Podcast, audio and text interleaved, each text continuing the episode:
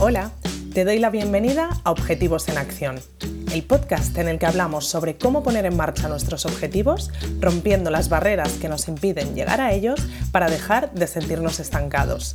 Soy Nora Casanova psicóloga especializada en implementación de hábitos y consecución de objetivos. Y en este espacio quiero compartir contigo herramientas prácticas y dosis de motivación para que consigas enfocarte hacia tus metas y te acerques cada día más a aquello que te propones. Si vienes con ganas de pasar a la acción, este es tu sitio. Empezamos. Durante el último mes, en mi cuenta de Instagram, el tema elegido fue dejar de procrastinar, un objetivo común por excelencia con el que todos lidiamos en el día a día y que puede marcar un antes y un después en cosas como nuestra productividad, lo mucho o poco que avanzamos en nuestros objetivos o lo tranquilos que nos sentimos. Sin duda, terrenos suficientemente importantes como para que podamos encontrar una forma de llevarlos mejor. A lo largo del mes he ido compartiendo varios recursos relacionados con el tema y como cada final de mes quiero contarte por aquí las conclusiones sacadas de aquellos que creo que pueden ser más interesantes. La primera semana del mes compartí el test habitual de inicio en el que os hago ocho preguntas sobre el tema del que vamos a estar hablando las próximas semanas para hacerme un poco más a la idea de dónde están las necesidades de las personas que van a estar siguiendo el contenido que publico y poder cubrirlas de una forma un poco más personalizada y afinada a lo largo de los diferentes posts de contenido que preparo. Este test siempre me da información y me hace sacar conclusiones muy interesantes. Las de este mes, hablando de procrastinar, no me han dejado indiferente. Pero, perdón, voy a hacer un inciso antes de contarte esto. Y es que uno de los comentarios que me han llegado a lo largo del mes al hablar de este tema es, Nora, antes de verlo por aquí, no conocía qué significaba esta palabra. Y oye, que no me extraña nada, porque aunque es un concepto que cada vez es más conocido como tal, porque se nombra bastante al hablar de productividad o de organización, puede que no estés familiarizado con él, aunque probablemente ya forme parte de tu día a día. Además es que es una palabra un poco rara, con R's metidas de forma complicada. Procrastinar, que no procrastinar, a mí me costó aprenderme dónde iban las R's en esta palabra, significa, por si aún no conoces el concepto, dejar las cosas para más adelante. Eso que probablemente hacemos todos en nuestro día a día de posponer tareas que normalmente nos da cierta pereza hacer o nos generan cierta incomodidad.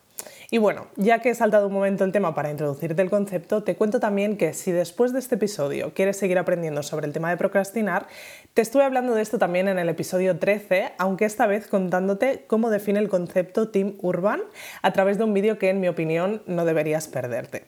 Si te apetece y no lo has escuchado aún, luego puedes saltar a ese episodio y escucharlo. Bueno, ahora sí, seguimos con lo que te estaba contando y voy a compartir contigo cuáles fueron las conclusiones principales del test que hice al inicio del mes en Del que podemos analizar varias cosas. Empezamos. El 91% de las personas que respondieron dice que procrastina a menudo. Además, no lo hacen solo con tareas concretas, sino en general. Podríamos decir que procrastinar es uno de los hábitos de nuestra vida. Forma parte de nuestro día a día en la mayoría de los casos, así que es importante ser conscientes de ello, ver cómo nos afecta y trabajar en lo que consideremos necesario con esto. Seguimos. La mayoría de ellos reconocen la pereza como principal motivo por el que procrastinan, seguida del aburrimiento o el miedo. Sin duda la pereza está en el top de nuestros motivos paralizadores para muchas cosas y a la hora de procrastinar se ve muy evidente.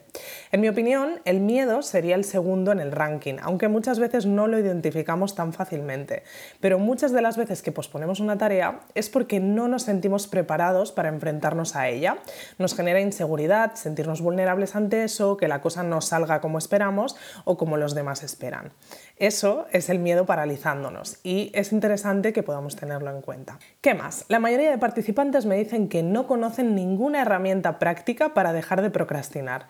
Y no me sorprende porque la mayoría de los objetivos que nos proponemos solemos tener claro el qué, pero no tanto el cómo. Por eso me gusta tanto centrarme en esta parte cuando trabajo con vosotros porque creo que aportaros herramientas prácticas es de lo más valioso que puedo ofreceros como psicóloga. También pregunté acerca de las tareas que identifican que más suelen procrastinar y estas son temas profesionales, de estudio o de papeleos, tareas de casa o hábitos grandes como el de hacer deporte. Al final se podrían resumir en tareas engorrosas que implican pasos que muchas veces desconocemos o se nos hacen un mundo, o tareas que conllevan cierto esfuerzo constante a la hora de integrar pequeños cambios en nuestra vida. Otro dato interesante, un 64% de los participantes me comenta que se ha propuesto alguna vez dejar de procrastinar, pero no lo ha conseguido. Un objetivo más que muchas veces se queda estancado porque aún no hemos encontrado la forma de conseguirlo. Algo que, si encontráramos, nos aportaría mucha satisfacción. Y es que las personas que contestaron creen que dejar de procrastinar les permitiría avanzar más en su día a día, poder conseguir objetivos que arrastran desde hace tiempo, sentirse bien con ellos mismos y sentir más paz mental. Y la respuesta en la que me llevé una grata sorpresa es que el 67% de las personas que votaron confían en que pueden conseguir romper con este hábito de una vez por todas. Esto me encantó porque muchas veces me encuentro en consulta el comentario de, Nora, estoy un poco desmotivada porque he intentado conseguir estos objetivos muchas veces, pero luego no consigo ser constante ni mantenerme con ellos. A veces, cuando hablamos de objetivos en consulta, estáis incrédulos y confiáis poco en vosotros mismos. Os sentís como teniendo que confiar en una persona que os ha fallado otras veces, con la que no desistís, pero tampoco tenéis muchas esperanzas. Yo siempre os digo lo mismo. Esta vez lo estás enfocando de manera diferente. Aquí trabajaremos con una estrategia que tiene un sentido, lo trabajarás teniendo herramientas diferentes y estaré yo para ayudarte a tirar del carro cuando lo necesites. Por supuesto, los recursos que ofrezco en Instagram con el tema del mes no son comparables a los que puedo ofrecer en consulta, pero todos están pensados para que puedas ponerte en acción con ese objetivo y para que puedas notar un cambio en los resultados que hayas podido conseguir hasta ahora. Si aplicas las cosas que comentamos en el contenido que voy compartiendo a lo largo del mes, podrás notar un cambio importante en cuanto a los resultados. Bueno, y de todas estas conclusiones que saco de las ocho preguntas de la encuesta, en resumen podríamos quedarnos con que la mayoría de nosotros procrastinamos, queremos conseguir dejar de hacerlo, pero puede que sintamos que nos faltan herramientas y si consiguiéramos combatir la pereza, nos cargaríamos una parte importante de este hábito y eso me hace recomendarte de nuevo otro de los episodios del podcast, el número 5, en el que hablamos sobre la pereza y te cuento el truco que yo utilizo para combatirla. Así que con todo esto, como cada mes, cojo y me pongo a crear el contenido que pueda ayudaros a cubrir las necesidades que hemos identificado. Lo primero que quise compartir con vosotros es una frase que puede hacerte pensar en algo clave en relación a procrastinar. Procrastinamos cuando no queremos ver más allá del corto plazo. Y es que muchas veces lo que nos lleva a procrastinar es que estamos poniendo el foco en el corto plazo en lugar del largo plazo.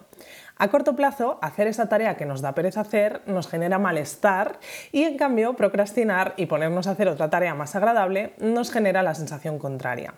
El tema es que si nos paráramos un momento a pensar y valorar el largo plazo, en muchos casos veríamos que esa tarea a largo plazo va a tener posiblemente unas consecuencias positivas para nosotros y en cambio no hacerla probablemente nos pueda generar alargar eternamente algo que nos hemos propuesto, nervios de última hora, angustia o culpabilidad por no habernos ocupado antes de ello. Un truquito para utilizar esto a nuestro favor es tener presente los beneficios que vamos a conseguir a medio y largo plazo y si es necesario poner escrito aquellos que estén relacionados con las tareas que más procrastinamos para que eso actúe como motor. También compartí un Reels en el que reflexionamos sobre cómo cualquier tarea del universo, incluso limpiar el baño a fondo, se puede convertir en mejor opción que esa tarea que estamos procrastinando. En serio, una de las cosas curiosas de procrastinar es que somos capaces de valorar más positivamente muchas tareas que a priori podrían no ser atractivas con tal de no ponernos con aquella en concreto. Te animo a que vayas a verlo a ver si te sientes identificado. Ya sabes, me encontrarás en Instagram como Nora Casanova Psicología. En otra de las publicaciones os lancé un reto para dejar de procrastinar. Se me ocurrió que, ya que casi todos somos conscientes de estar procrastinando ciertas tareas y a la vez queremos dejar de hacerlo, podría ser un buen ejercicio elegir una tarea de esas que estamos procrastinando a día de hoy y aprovechar este mes de trabajo en el tema para sacarla adelante. Os compartí la que yo había elegido, que es volver a pedir hora en el dentista, y por qué la he procrastinado durante tres años. A día de hoy ya he dejado de hacerlo y voy compartiendo mis avances con el tema por Instagram, así que si te interesa me puedes seguir por allí para ver cómo evoluciona la cosa. También estuvimos reflexionando sobre el mecanismo de la procrastinación y sobre cuándo dejamos de procrastinar. Dejamos de procrastinar cuando la incomodidad de no hacer una tarea es más grande que la de hacerla. Por ejemplo, posponemos la entrega de un trabajo hasta que se acerca la fecha de entrega y sabemos que si no lo presentamos vamos a suspender. Vamos dejando que los platos sucios se acumulen en la pica hasta que vemos una montaña enorme de desorden cada vez que entramos en la cocina.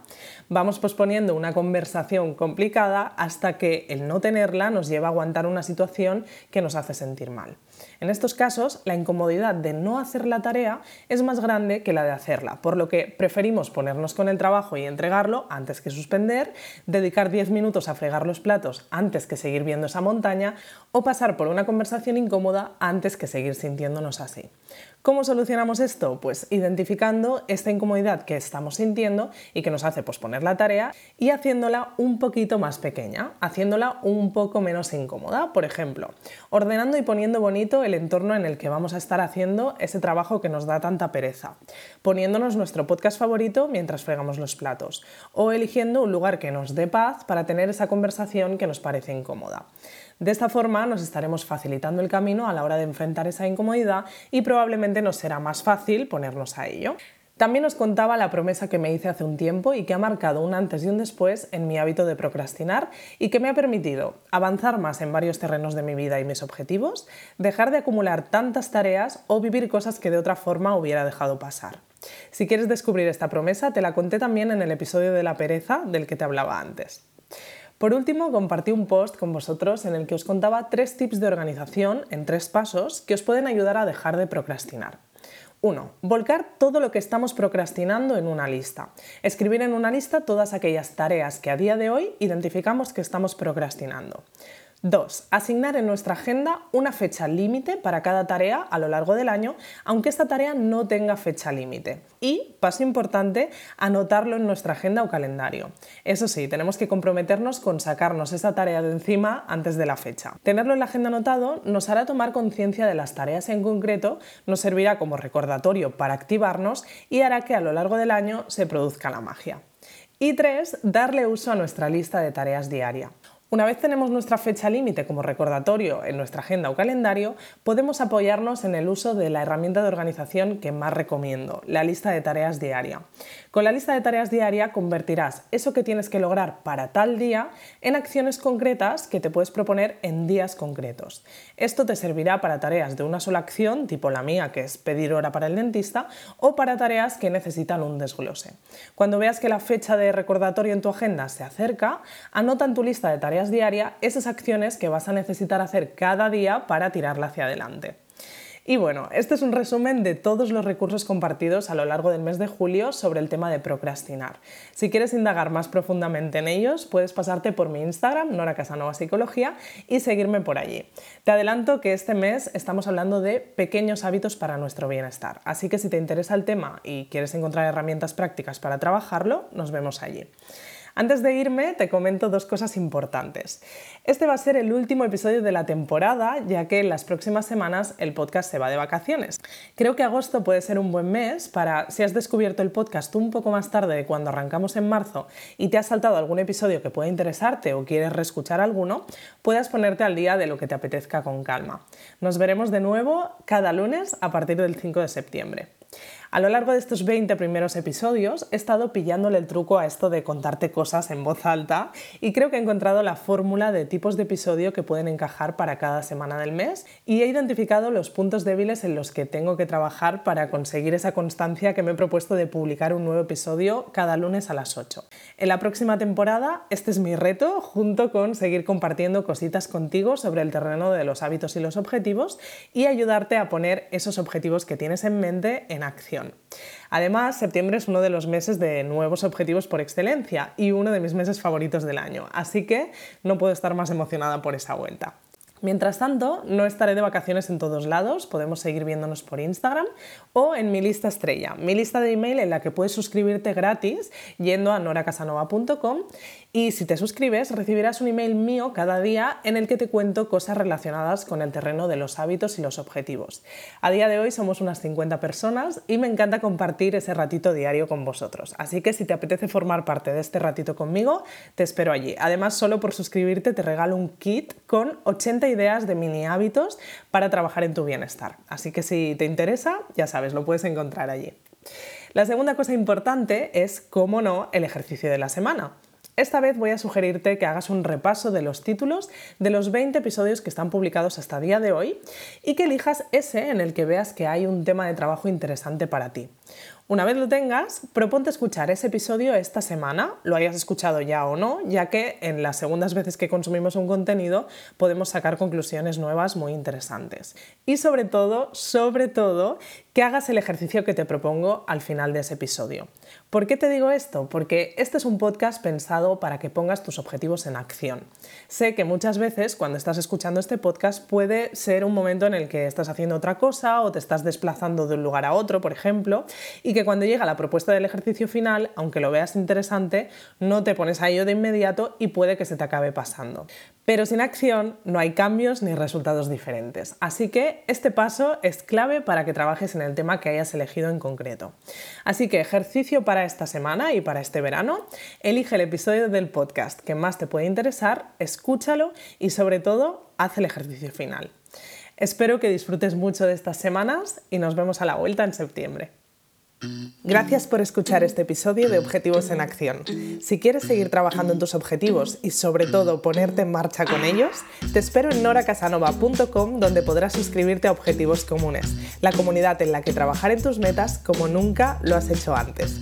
Nos vemos en el próximo episodio.